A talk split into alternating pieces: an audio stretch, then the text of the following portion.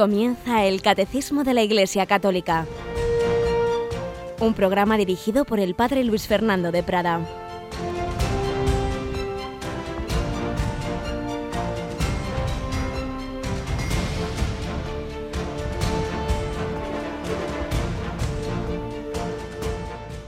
Alabados sean Jesús, María y José. Un cordial saludo, querida familia de Radio María.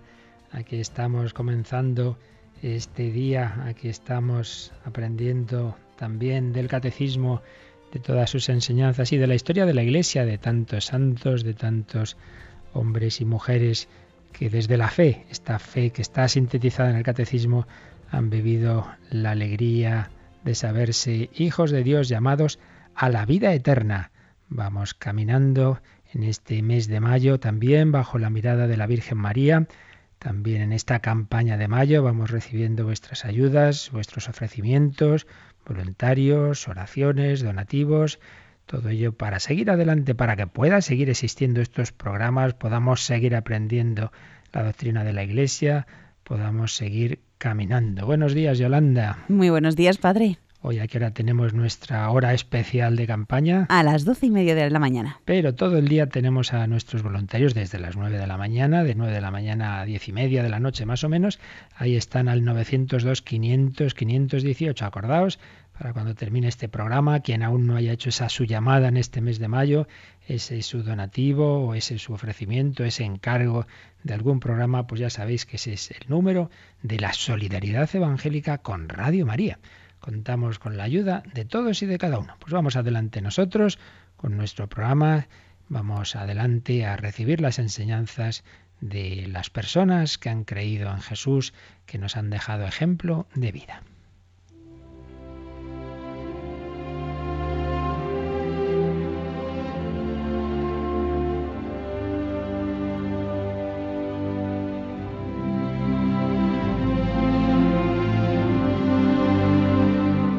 Tantas personas que desde los inicios del cristianismo hasta ahora mismo, hasta estos instantes en que tantos son héroes en la fidelidad, en el seguimiento de Jesucristo, habíamos comenzado a resumir los rasgos de la vida de un joven poco conocido, un joven español, Ismael de Tomilloso, se le conoce en proceso de beatificación que nació en 1917 en Tomelloso, Ciudad Real. Veíamos cómo había llevado una vida de un joven normal, incluso se había ido alejando de la vida cristiana, de la vida de la iglesia, pero la invitación de un joven algo mayor que él, Miguel Montañés, a conocer la acción católica de, de, su pueblo, luego el conocimiento del conciliario don Bernabé Huertas, todo esto le llevó a profundizar su fe a una auténtica conversión, diríamos, hacer unos ejercicios espirituales, a llevar una vida de oración, de sacramentos, y ahí habíamos dejado este relato que estamos tomando de un folleto de don Guillermo Contín Ayllón. El 18 de julio de 1936, como sabemos, estalla la guerra civil y nos dice don Guillermo, con ella llega a Tomelloso la persecución religiosa. Ismael asistía con Montañés y Pedro, compañeros de acción católica, a la misa que se celebraba en el asilo de las Hermanitas de los Ancianos Desamparados, misa que se celebraba allí a escondidas. Un día fueron sorprendidos por los milicianos y conducidos a los calabozos del ayuntamiento, como, como en los tiempos del Imperio Romano en que había que celebrar la, la misa escondidas en las catacumbas, pues así ocurría en muchos lugares de España en aquellos años. Pasaron allí mediodía, les impusieron una gran multa y entonces empezó la reclusión de Ismael en su propia casa. Un día se presentaron los milicianos en, la fragua de su padre, querían una herramienta para forzar la puerta de la ermita de San Francisco.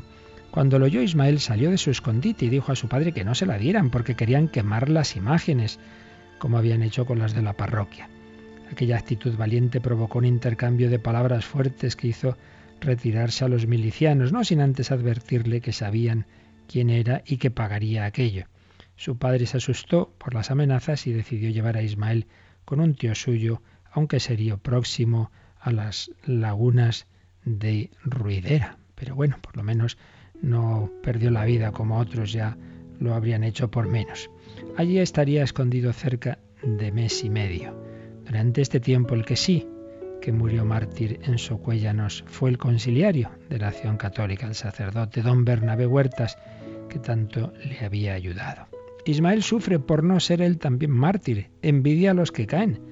Se reúne con sus compañeros del Centro de Acción Católica algunas tardes de domingo para hablar de Jesucristo, de la Virgen, de los santos, del martirio, del cielo. Como no pueden verse todo lo que desearían, se desearían, se envían papelitos unos a otros con temas de meditación. La Nochebuena de 1936 la pasaron juntos estos jóvenes. Hicieron un portalico con los medios que tenían, prepararon una cena, leyeron devotamente los textos de la misa, misa a la que obviamente no pudieron asistir, ya no había ningún sacerdote que la celebrara. Cantaron villancicos y hablaron de aquel niño hecho hombre por amor a los hombres y tan perseguido por ellos. La guerra civil se prolongaba el 18 de septiembre de 1937 es movilizada la quinta del 38. Antes de marchar pidió una medalla de la Virgen y la cosió entre las telas del chaleco. La tristeza en el tren hacia Ciudad Real es grande. Ismael trata de hacer bromas para aligerar la situación. Pero esta vez sus bromas sirven de poco. El mal humor entre los llamados a filas va en aumento. En el tren se oyen quejas y palabrotas. Suenan también blasfemias que hieren hondamente el alma de Ismael. Comenzaba para él un martirio que se iba a prolongar todo el tiempo de permanencia en el frente. Ismael salió al pasillo, sacó con disimulo su rosario y comenzó a rezar con fervor. De este tiempo se conservan varias cartas que escribió a su familia y amigos. En ellas suaviza la situación. Nos encontramos perfectamente bien. Su primer destino fue Cuenca. Allí los alojaron en el seminario diocesano convertido en cuartel. La capilla era la sala para dormir Ismael quiso escoger el sitio donde había estado el altar para colocar allí su colchoneta. Ismael vive completamente olvidado de sí mismo. Solo está pendiente de agradar a Dios y de aliviar a los demás. A un amigo que llevaba casi siempre mojados los pies porque solo tenía alpargatas, le regala sus zapatos. Se priva de comida para que los demás puedan alimentarse mejor. Dejaba a sus compañeros dormir toda la noche mientras él hacía la guardia. Así en el silencio de la noche se dedicaba a la oración. Hacia el mes de diciembre fue sacado de Cuenca y llevado a Teruel, en pleno frente de guerra. Sus compañeros se burlan de él y quieren arrancarle una blasfemia. Él se aprieta al rosario y desea ser mártir. Le mandan a los puestos más difíciles, especialmente en las guardias nocturnas. Él lo agradece pues así se puede entregar con más libertad a la devoción que él tanto quería, el rosario, a la Virgen. La guerra se recrudece e Ismael es enviado a combatir en la batalla de la Alfambra. Era el 7 de febrero de 1938, pero Ismael no dispara un solo tiro. Se queda de pie, tira el fusil y se aprieta la medalla de la Virgen que tenía cosida en las entretelas del uniforme. Cierra los ojos. De pronto oye la voz de manos arriba. Él se entrega y es llevado como prisionero. Se había quedado allí y, es, y pasa al otro bando de la guerra, al bando nacional. Pero él no dijo nada. Él no dijo nada de su identidad y fue hecho prisionero. ¿Qué ocurrió después? Pues lo vamos a dejar ya para el próximo día. Esta vida de este joven, Ismael de Tomelloso.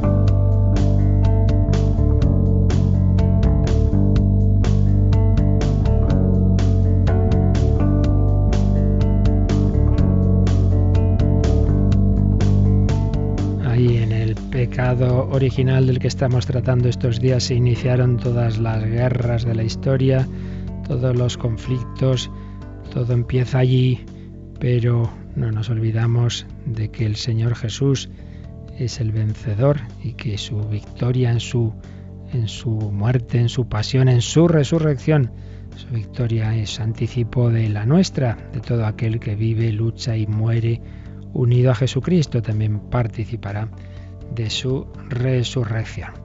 Pero estamos con esta batalla primera que perdimos, esa batalla del pecado original. Estamos viendo cómo nos la explica el catecismo de la Iglesia Católica. Ayer vimos ese apartado que nos habla de la prueba de la libertad.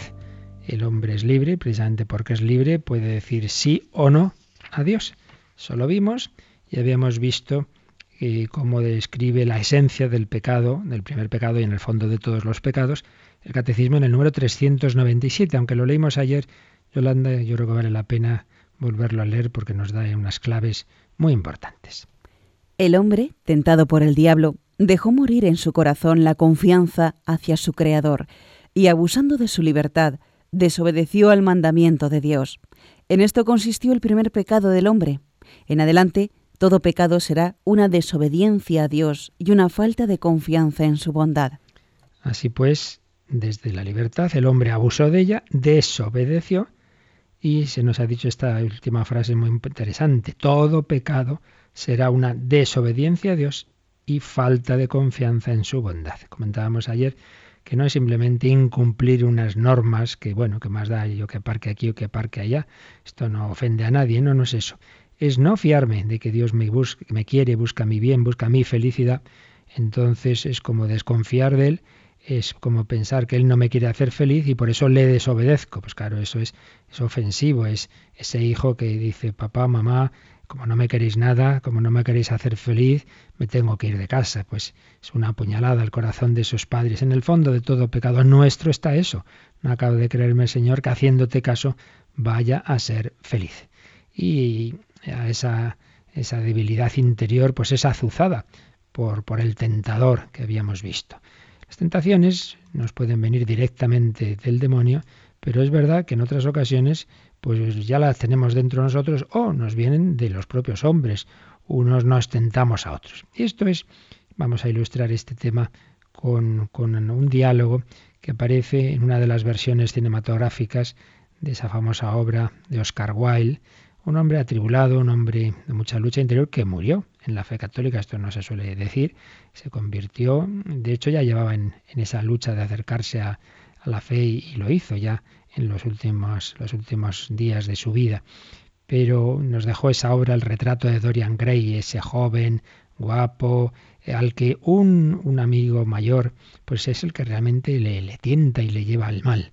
Vamos a escuchar un momento precisamente en que ese amigo tentador le está incitando a seducir a una mujer casada, etcétera. Vamos a escuchar porque eso es en el fondo, esa es la tentación, eh, una forma de tentación, pero que siempre es pues tú no te preocupes de más ni de tú simplemente pásatelo bien, disfruta. Escuchamos cómo aparece en esta en una, como digo, una de las versiones cinematográficas del retrato de Dorian Gray. No hay por qué avergonzarse del placer, Dorian. Verás, el hombre solo quiere ser feliz, pero la sociedad quiere que sea bueno. Cuando es bueno, el hombre rara vez suele ser feliz, pero cuando es feliz siempre es bueno. Y tú quieres ser bueno, ¿no, Dorian? Y feliz. ¿Pero todo esto no tiene un precio? Ah, es muy barato. lo, lo que preguntaba era si no tiene un efecto sobre... ¿Sobre...? ¿Sobre qué? Pues sobre el alma sobre el alma. Esta es mi iglesia. Con este trago ahora mismo postro mi alma ante el altar del diablo. No sabría qué. ¿Ves? Te envidio. A mí. Todo es posible para ti porque tienes las dos únicas cosas que merecen la pena. Juventud y belleza. Venga, vamos. ¿Has perdido la oportunidad? Probablemente era su marido. Sí, muy sensato. La gente muere de sentido común, Dorian, con una oportunidad perdida tras otra. La vida es el presente, el futuro no existe. Haz que la vida arda siempre con la llama más intensa. Qué actual es todo esto. No te preocupes del pasado, del futuro, vive el momento presente, aprovecha la ocasión, no la desaproveches. Bueno, qué más que ese sea su marido, que no hay tienes esa mujer, como se presenta la tentación seductora, pero el trasfondo sobre todo lo hemos oído al principio. Lo importante es que si, si eres bueno, pues entonces no vas a ser feliz. No, no, tú sé feliz y eso es ser bueno en el fondo. No hay más bondad que el que tú te lo pases bien. Lo que pasa es que identifica felicidad con el placer del momento, lo cual tampoco es verdad. Es una, una constante eh, mezcla de verdades, mentiras, medias verdades, pero que al final llevan a la mentira. Ese pretender eh, ser felices al margen de lo que es bueno es la tentación, la tentación que este hombre seductor, este hombre mm, va arrastrando a este joven que era bueno, que era inocente. Cuando ya está más pervertido, tiene un diálogo con un amigo suyo que le hace caer la cuenta y dice, pero si tú no eres así, pero, pero ¿por qué? Es esa lucha interior también que tenemos. Eh, Satanás, nuestras pasiones nos tientan, pero hay algo nos queda en nuestra conciencia y la voz de Dios y del buen ángel. Escuchamos este, este segundo diálogo, esa lucha entre el bien y el mal en el retrato de Dorian Gray. Mírame. Gracias a tu retrato no es... Esto nunca envejecerá, nunca se marchitará.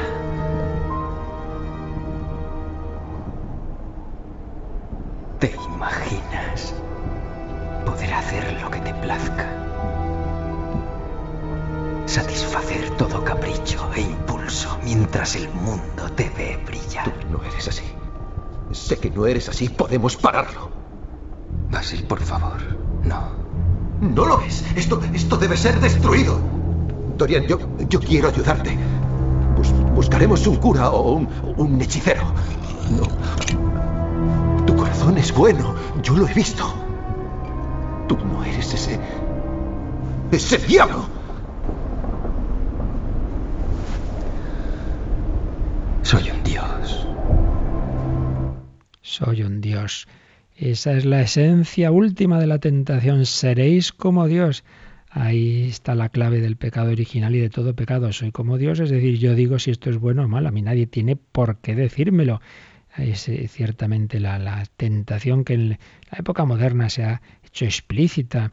Pensadores eh, que han proclamado que el hombre es el verdadero Dios del hombre, en la línea de Feuerbach, de Marx, de Nietzsche, el hombre se hace a sí mismo Dios. Y algo de esto nos dice Yolanda el siguiente número, el 398. Vamos a leerlo. En este pecado, el hombre se prefirió a sí mismo en lugar de Dios, y por ello despreció a Dios. Hizo elección de sí mismo contra Dios, contra las exigencias de su estado de criatura, y por tanto, contra su propio bien. El hombre, constituido en estado de santidad, estaba destinado a ser plenamente divinizado por Dios en la gloria por la seducción del diablo quiso ser como Dios, pero sin Dios, antes que Dios, y no según Dios. Otro número interesantísimo. Recordad que aquí no se trata solo que oigamos esto un ratito, sino tener en casa el catecismo, irlo leyendo, irlo subrayando. El hombre se prefirió a sí mismo en lugar de Dios al preferirse a sí mismo, despreció a Dios, es decir, le dio menos aprecio a Dios, le puso en segundo lugar, yo soy el número uno de mi vida, entonces Dios ya no lo es, ha quedado despreciado, ha quedado menos preciado. El hombre se prefirió a sí mismo en lugar de Dios, hizo elección de sí mismo contra Dios. Las dos ciudades que diría San Agustín, en, la, en este caso, pues en la ciudad terrena, el hombre se pone en primer lugar y menosprecia a Dios, pero lo hace, dice, contra las exigencias de su estado de criatura y por tanto contra su propio bien, si al final el hombre se hace daño a sí mismo, pretendiendo buscar esa felicidad, no la consigue, bien lo sabemos. Y por otro lado, claro que Dios quiere hacernos divinos, pero en un sentido distinto al que propone la tentación. Por eso sigue diciendo el catecismo que el hombre constituido en estado de santidad, esto es lo que ya vimos, ¿no? como el hombre es elevado por Dios a la vida de amistad con Él, a la gracia de Dios, constituido en estado de santidad, estaba destinado a ser divinizado, plenamente divinizado por Dios en la gloria, divinizado en el sentido de, poder ver a Dios, de, entrar en su, en, plenamente en esa vida divina de la Santísima Trinidad. Pero hay dos formas de divinización. Una, la que Dios nos ha propuesto, que es dejarnos transformar por Él, por sus dones, por su gracia, por el Espíritu Santo desde la humildad. El niño que se deja coger en brazos del Padre, nos dejamos transformar por Jesucristo, por el Espíritu Santo. Ese es el camino bueno. Pero por la seducción del diablo, el hombre quiso ser como Dios de otra manera. ¿Cuál? Sin Dios, antes que Dios y no según Dios. Una cita de San Máximo Confesor. Ser como Dios, bueno, ser como Dios en el sentido que Jesús nos propone, sed perfectos como vuestro Padre Celestial es perfecto, sed misericordiosos como vuestros padres misericordioso. Sí, sí, por ahí sí, pero no, el demonio lo que propone es como que uno sea eh, como Dios sin Dios, antes que Dios y no según Dios. Pero antes de seguir comentando esto, creo que valdría la pena que leyéramos todos ese capítulo 3 del Génesis, claro, porque porque algunos desde pequeños lo hemos oído, lo conocemos de memoria, pero ya hay hoy día las nuevas generaciones me temo que no, y nunca nos viene mal repasarlo. Así que vamos a cogernos nuestra Biblia, vamos a irnos al capítulo 3 del Génesis, recordemos que es un lenguaje simbólico, que no hay que entender que es que fuera de esa manera como aquí se nos explica, pero los símbolos tampoco son eh, maneras de, hablar que no quieran decir algo, no, no, no. Transmiten verdades teológicas con ese lenguaje sencillo, en ese lenguaje simbólico propio del autor, catequético, digámoslo así, pero verdaderamente transmisor de, de, de, verdades muy profundas, como hemos ido ya anticipando, pues cada símbolo de estos transmite una verdad. Vamos a ver, Yolanda, lo leemos de corrida este capítulo 3 del Génesis. La serpiente era más astuta que las demás bestias del campo que el Señor había hecho, y dijo a la mujer, ¿Con qué Dios os ha dicho que no comáis de ningún árbol del jardín?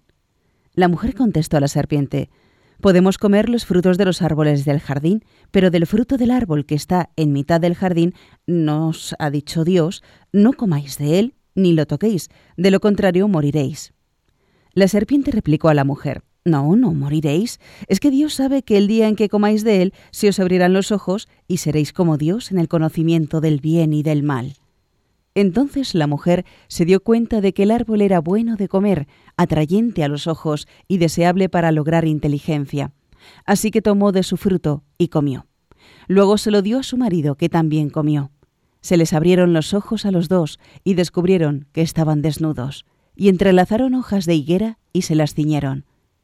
Cuando oyeron la voz del Señor Dios que se paseaba por el jardín a la hora de la brisa, Adán y su mujer se escondieron de la vista del Señor Dios entre los árboles del jardín.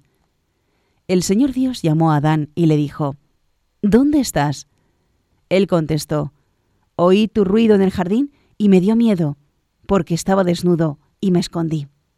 El Señor Dios le replicó, ¿Quién te informó de que estabas desnudo? ¿Es que has comido del árbol del que te prohibí comer? Adán respondió, La mujer que me diste como compañera me ofreció del fruto y comí. El Señor Dios dijo a la mujer, ¿Qué has hecho? La mujer respondió, La serpiente me sedujo y comí. El Señor Dios dijo a la serpiente, Por haber hecho eso, maldita tú entre todo el ganado y todas las fieras del campo, te arrastrarás sobre el vientre y comerás polvo toda tu vida. Pongo hostilidad entre ti y la mujer, entre tu descendencia y su descendencia.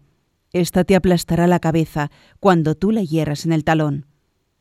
A la mujer le dijo, Mucho te haré sufrir en tu preñez, parirás hijos con dolor, tendrás ansia de tu marido, y él te dominará.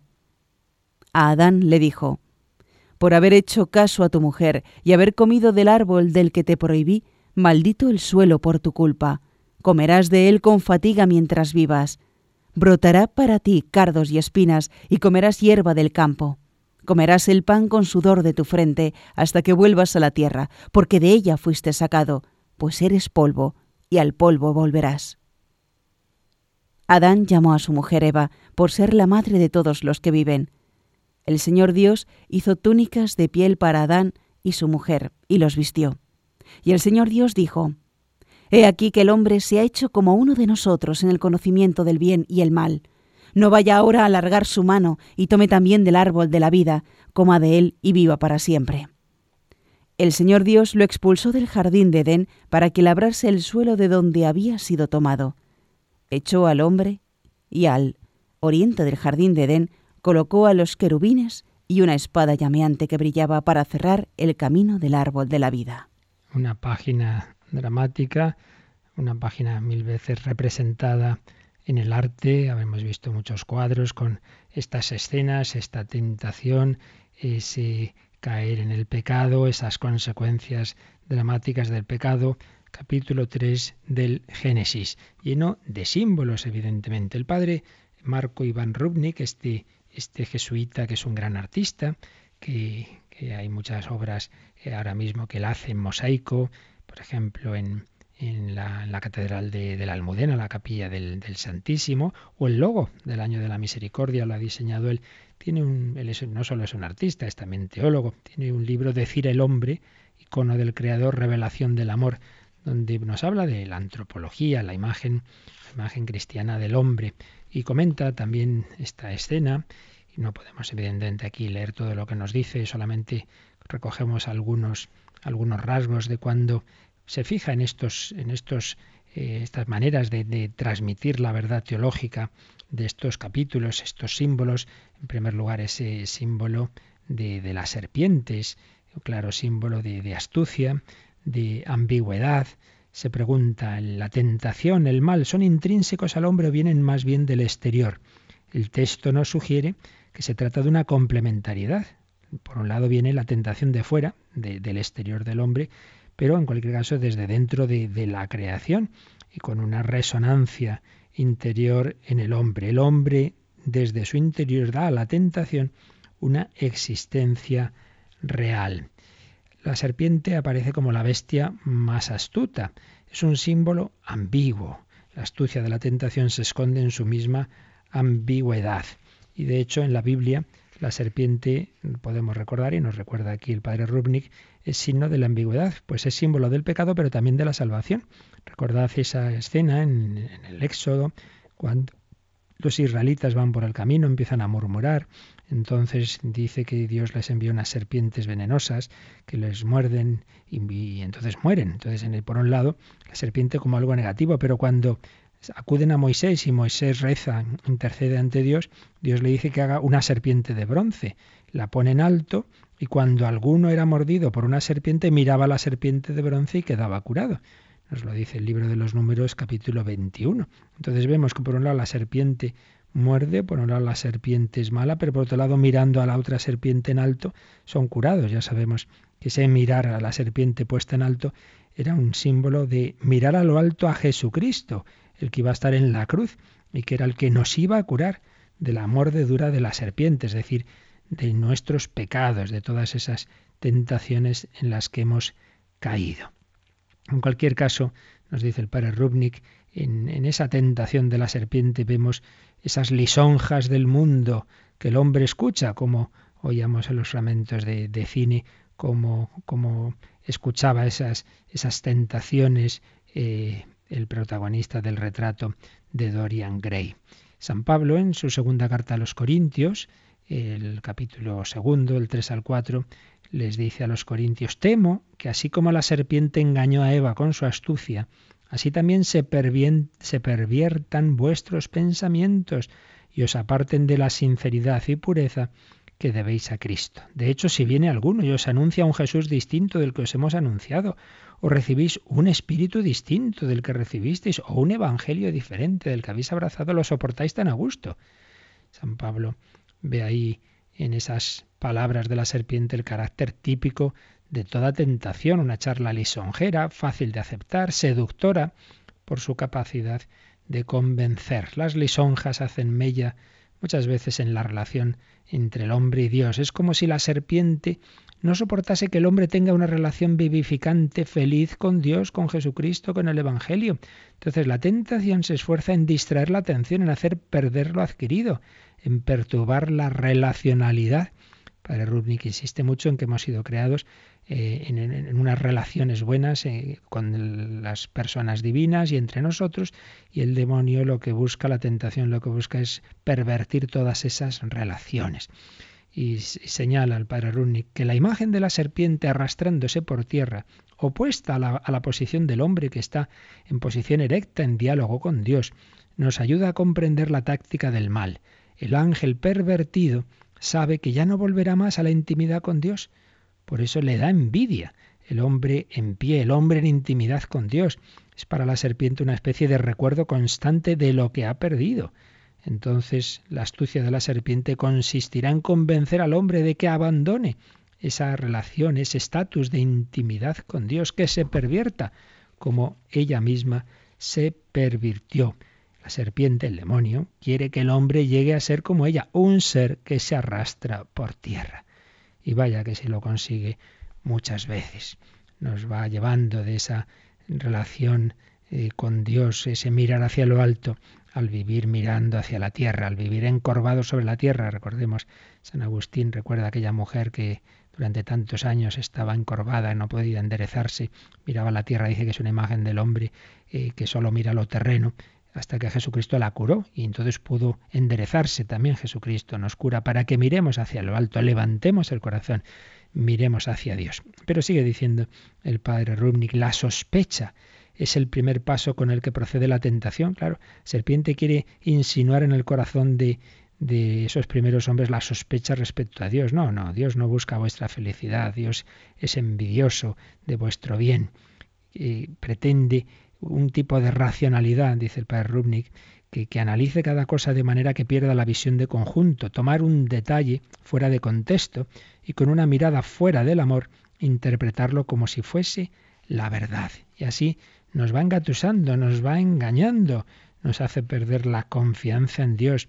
Trata de insinuar en el corazón de Eva la idea de un Dios malo, celoso, egoísta, un Dios que no da. Y lo consigue. Si os habéis fijado a Eva, la pobre se arma un lío porque confunde los árboles, porque dice Dios nos ha prohibido tocar el árbol. ¿Dónde está dicho eso? Había dicho no comer y de uno de los árboles, no el de la vida, sino el de la ciencia del bien y del mal. Ya explicamos qué significa esto. Es una manera de decir que solo Dios es el que dice, el que sabe lo que es bueno y lo que es malo. El hombre no puede hacerlo. Pero ya entra en diálogo con la serpiente, con Satanás, se está haciendo un lío, la va engatusando, entonces el demonio va distorsionando la verdad. Y, no, no, no había dicho eh, Dios que no tocaran, dice el padre Rubnik, no tocar no tendría sentido, no comer sí, sí tiene sentido, porque comer es asimilar, apropiarse.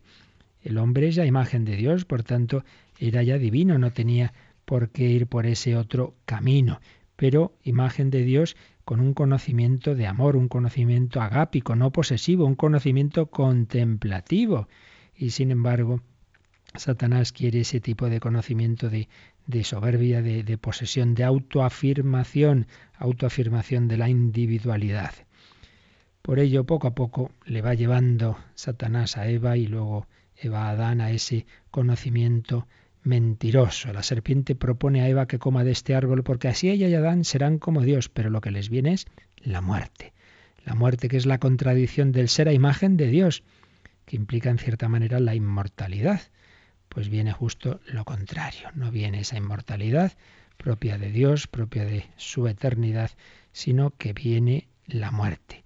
Ha presentado a un Dios celoso, un, Dios que no querría que el hombre ni siquiera tocase su árbol predilecto, pero ese es al revés. Dios es el que les ha dado todo el jardín, les ha dado todos esos bienes, todos esos árboles, y solo ha dicho que no se toca el de la ciencia del bien y del mal porque es un símbolo de que eso es solo de Dios y el hombre no puede pretender ser Dios más que dejándose divinizar por él. Dios no es ese Dios envidioso, sino al revés, un Dios humilde y benigno que se va a hacer hombre. Pero la serpiente presenta esa imagen de un Dios mezquino que trata al hombre como siervo y le impone mandamientos y prohibiciones, así porque sí, arbitrarias. Eso es en el fondo lo que siempre nos propone la tentación. Fíjate qué malo es Dios que te hace la vida tan difícil y, presenta ese Dios rival, un Dios rival del hombre. Y así, pues consigue, consigue Satanás que el hombre caiga en esa primera tentación. Y además también señala el padre Runi, que hace que se centre en el árbol. Fíjate que, y fíjate qué fruto tan apetitoso. La tentación lleva al hombre a desplazar la atención de Dios al árbol, es decir, de la persona al objeto. Primero el hombre hablaba con Dios y a Dios, después empieza a pactar con la tentación, para acabar encontrándose deseando el objeto, el árbol, como si fuese su salvación, como si fuese su salvación. Si el interlocutor del diálogo del hombre ya no es una persona, sino que es un objeto, el hombre será cada vez más un objeto y se relacionará con los demás como con objetos. Tratamos a los demás simplemente como un objeto útil para mi bien, para mi, placer, para mi, mi prosperidad. Dios mismo se convierte en objeto del hombre. Y aquí esto es imagen de una pseudo teología que habla de Dios en vez de hablar con Dios y a Dios. El hombre sí pensará en Dios, pero sin Dios. No habrá una unión relacional, sino que se conocerá a Dios de una manera aislada. Antes el árbol era el, estaba en el corazón del paraíso porque el corazón del paraíso es la relación con Dios, pero el hombre se centra en los objetos, no se centra en Dios. El contacto con el corazón se interrumpe y los sentidos externos dejan de recordarle al hombre a Dios y solo ve esos objetos en sí mismos. Ahora Eva ve el mundo con los sentidos externos y los atributos del absoluto divino se los da a la cosa, al árbol, poniendo al árbol en el lugar de Dios. En fin, una serie de sugerencias profundas, siempre del padre Rumnik, para interpretar este texto.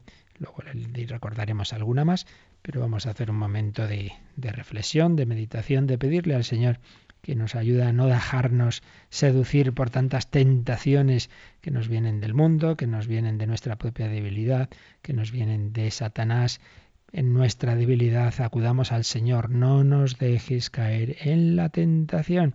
Y dice San Pablo, fiel es Dios, que no permitirá que la tentación supere vuestras fuerzas, pero para ello hay que pedir esas fuerzas, hay que hacer oración. Pues así se lo pedimos al Señor, le invocamos desde nuestra debilidad.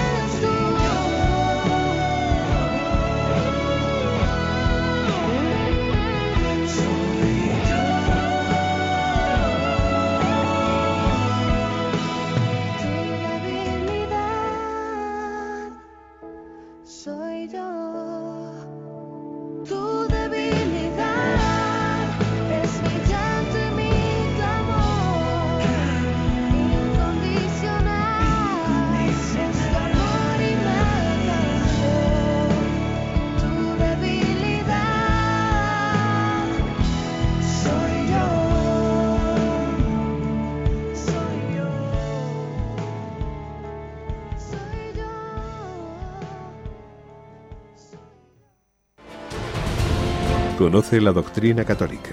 Escucha el catecismo en Radio María de martes a sábado. Nuestra debilidad, nuestra pobreza, nuestra fácil caída en la tentación, pero en cambio la debilidad de Dios es el amor. Y gracias a ese amor misericordioso la historia no terminó en ese pecado. Ahí se anuncia la salvación. Pero fijaos cómo fue engatusando, fue engañando la serpiente, es decir, el demonio, a Eva, a Adán, porque si cogéis el libro del Génesis y os vais al capítulo 2, antes de lo que hemos leído, pues veréis que nos había dicho el Señor Dios hizo brotar del suelo toda clase de árboles hermosos para la vista y buenos para comer. Además, el árbol de la vida en mitad del jardín y el árbol del conocimiento del bien y del mal. Entonces Dios le dice, puedes comer de todos los árboles del jardín, pero del árbol del conocimiento del bien y del mal no comerás. Es el único de que le dice, no comerás, porque el día en que comieres de él tendrás que morir. Y sin embargo, fijaos lo que le dice la serpiente, con que Dios os ha dicho que no comáis de ningún árbol del jardín, ¿dónde había dicho eso? ¿Veis? Tentación siempre es mentirosa. Presenta a un Dios egoísta, a un Dios déspota, a un Dios arbitrario. Dios ha dicho que no comáis de ningún árbol del jardín, pero hombre, que de eso nada. Ha dicho, podéis comer de todos, solo hay uno que no, el del conocimiento del bien y del mal. Ya hemos explicado, comer es asimilar, es decidir qué es bueno y qué es malo, claro, eso es lo propio de Dios. Pero ya la, mujer entra en, en, el diálogo con la serpiente y le contesta, no, no, podemos comer los frutos de los árboles del jardín, pero del fruto del árbol que está en mitad nos ha dicho Dios, no comáis de él ni lo toquéis. Fijaos, dos falsedades en que la, pobre ya se lía.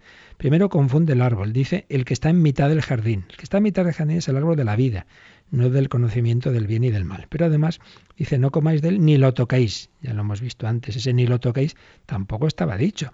Cómo va engañando, la tentación nos va engañando, nos va presentando. Y claro, no se debe entrar en diálogo con el demonio, porque al final nos puede.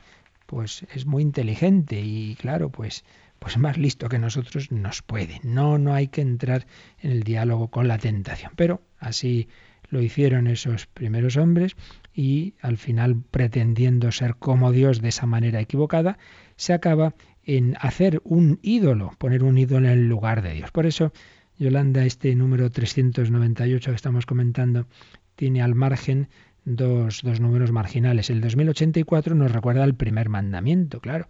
Amarás al Señor tu Dios con todo corazón sobre todas las cosas. Y frente a ese mandamiento está la idolatría, el 2113. Vamos a leer lo que nos dice en esa parte moral el catecismo en el 2113 sobre la idolatría, porque en el fondo, en todo pecado también hay un cierto tipo de idolatría. La idolatría no se refiere solo a los cultos falsos del paganismo, es una tentación constante de la fe. Consiste en divinizar lo que no es Dios. Hay idolatría desde el momento en que el hombre honra y reverencia a una criatura en lugar de Dios trátese de dioses o de demonios, por ejemplo, el satanismo, de poder, de placer, de la raza, de los antepasados, del Estado, del dinero, etc. No podéis servir a Dios y al dinero, dice Jesús. Numerosos mártires han muerto por no adorar a la bestia, negándose incluso a simular su culto. La idolatría rechaza el único señorío de Dios, es por tanto incompatible con la comunión divina. Número interesantísimo. La idolatría no es sólo el adorar a unos ídolos de madera, no es simplemente esa eh, divinización de, de, los cultos del paganismo, sino que dice es una tentación constante de la fe, consiste en divinizar todo lo que no es Dios, es decir, hacer de una realidad creada un absoluto o algo lo que realmente me va a dar a mí la plenitud, la felicidad, dar reverencia a una criatura en lugar de Dios. Puede ser a, dioses o demonios, ciertamente así es en el satanismo, pero más frecuentemente pues valores que en sí mismos pueden ser buenos, pero a los que se les dan esas características de absoluto el poder, pues que, duda cabe que en la época moderna pues hace de los estados una especie de dioses. También lo dice más adelante el catecismo del poder, del placer, pues todo lo que sea con tal de conseguir placer, la raza, pues especialmente lo hemos visto en los totalitarismos de tipo racista, como el nacionalsocialista, los antepasados, el Estado, el dinero, pues todo se sacrifica a ese altar del dinero y sin embargo Jesús nos dice no podéis servir a Dios y al dinero. Y recuerda también el catecismo, basándose en el Apocalipsis, que numerosos mártires han muerto por no adorar a la bestia. Sabéis que aparece, uno de los símbolos que aparecen en el Apocalipsis son dos bestias eh, que, que colaboran con el dragón.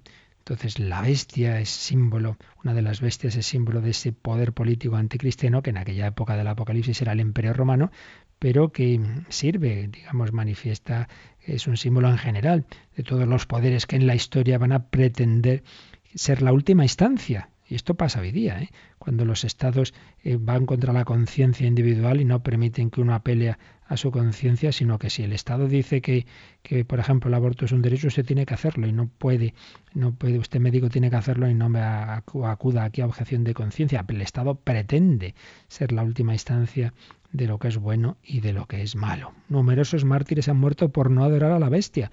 Pues los primeros mártires del Imperio Romano que no querían ofrecer incienso al emperador y los de nuestra época, por ejemplo, cuando la constitución civil del clero en la Revolución Francesa, aquellos sacerdotes que no la juraban, que no podían porque era poner el Estado por encima de la autoridad moral de Dios y de la Iglesia, pues eran desterrados o directamente ejecutados. Estas cosas no se suelen decir, solo se nos cuenta a un lado de la historia tantos mártires que han muerto por no adorar a la bestia. La idolatría rechaza el único señorío de Dios, es incompatible con la comunión divina. ¿Cuáles son nuestros ídolos?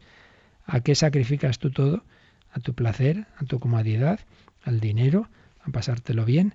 Ahí tenemos nuestros ídolos, esos ídolos en los que también nosotros caemos. Pues vamos a pedir al Señor que nos ayude. Estamos en esta gran guerra. Esta gran guerra tiene este primer drama, este primer acto que estamos viendo, ese primer pecado, pero acabará al final de la historia.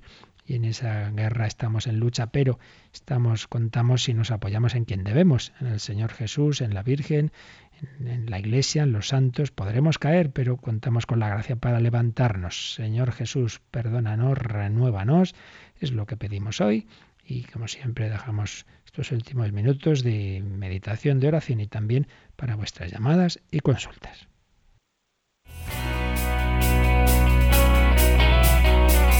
Participa en el programa con tus preguntas y dudas. Llama al 91 153 8550.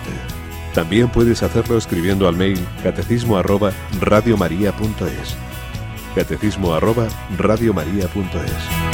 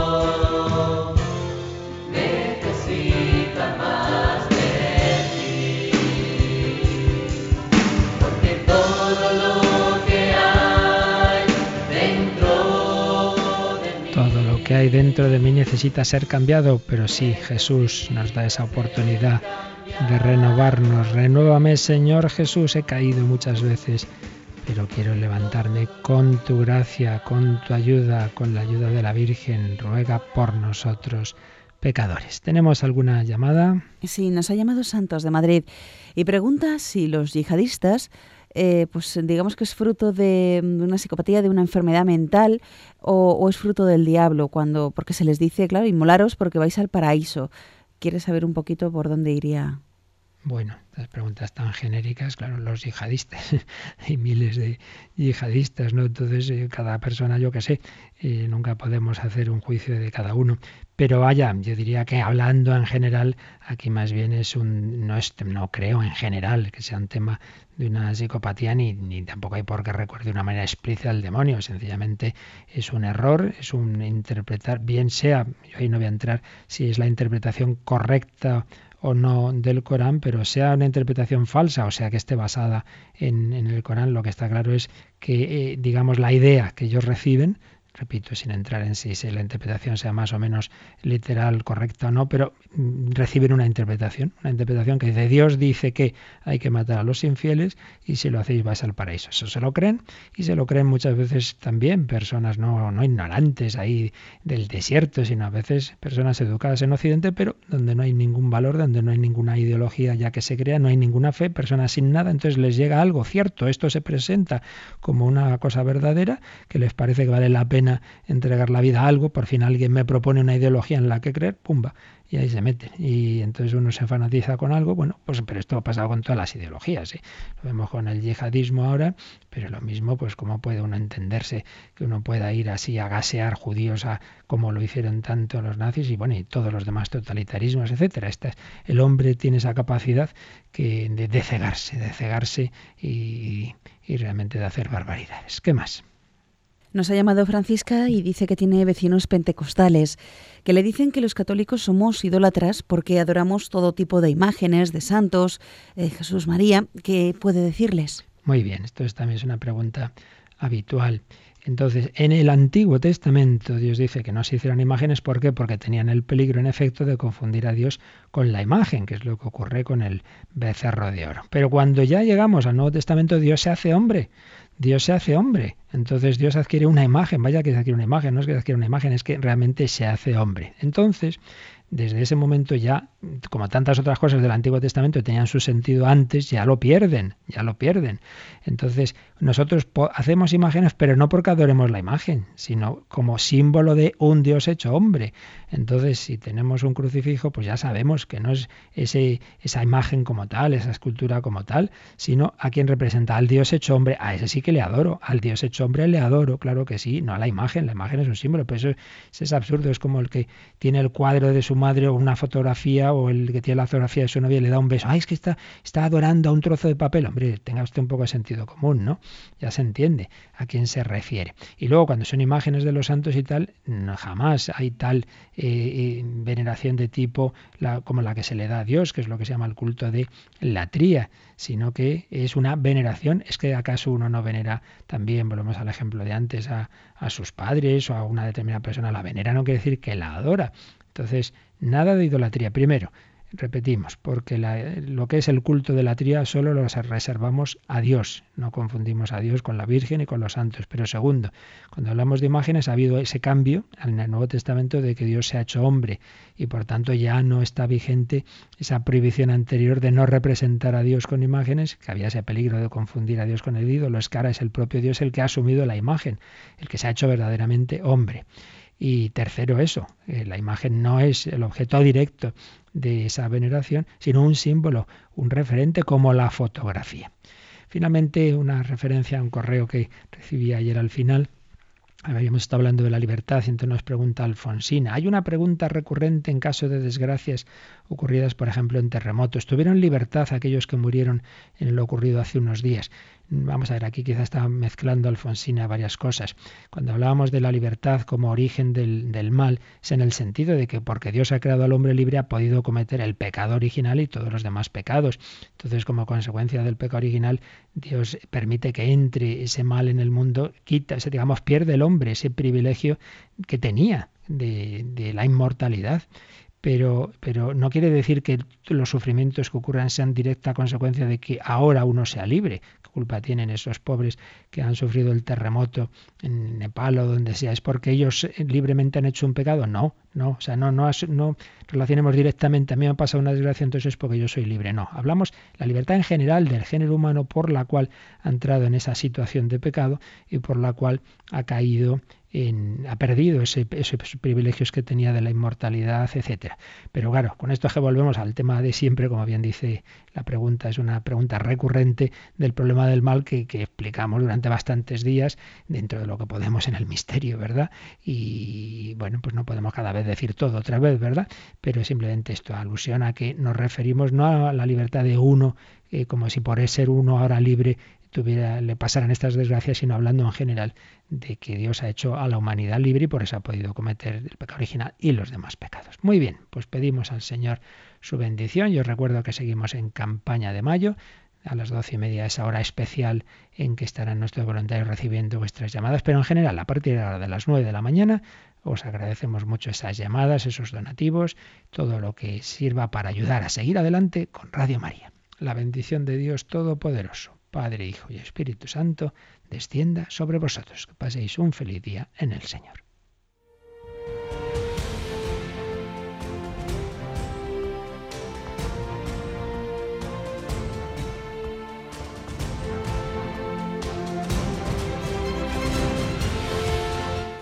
Han escuchado en Radio María el Catecismo de la Iglesia Católica, un programa dirigido por el Padre Luis Fernando de Prada.